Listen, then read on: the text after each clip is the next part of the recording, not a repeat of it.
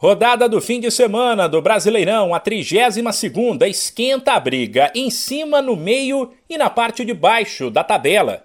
No topo, o líder Atlético Mineiro não jogou, uma vez que a partida contra o Bahia foi adiada para 2 de dezembro. Com isso, o Galo estacionou nos 68 pontos e viu o Flamengo se aproximar com 60 ao enfiar 4 a 0 no São Paulo, em pleno Morumbi.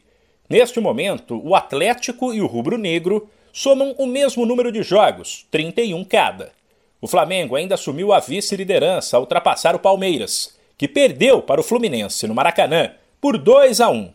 Lá embaixo, a goleada sofrida diante do Flamengo acendeu o alerta total no São Paulo. É verdade que três times do Z4 perderam. O Grêmio levou 3 a 1 do América, o Sport 2 a 1 do Ceará e a Chapecoense 2 a 0 do Juventude.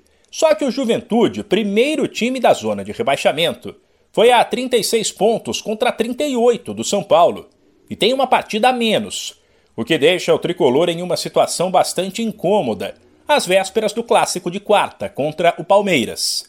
Atlético Goianiense e Santos, que empataram por 0 a 0, também correm perigo.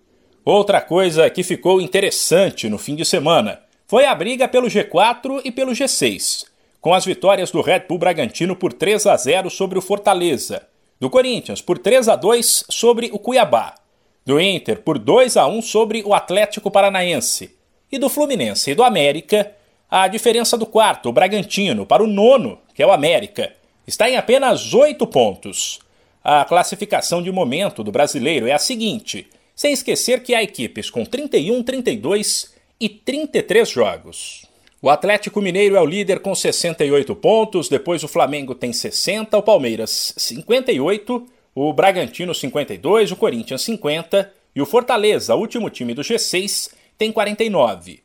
Na sequência vem Inter com 47, Fluminense 45, América 44, Ceará em décimo com 42, Atlético Paranaense 41, Santos e Cuiabá com 39, Atlético Goianiense e São Paulo com 38, Bahia com 36 e aí a zona de rebaixamento: Juventude também 36, Esporte 30, Grêmio 29 e Chapecoense apenas 15 pontos.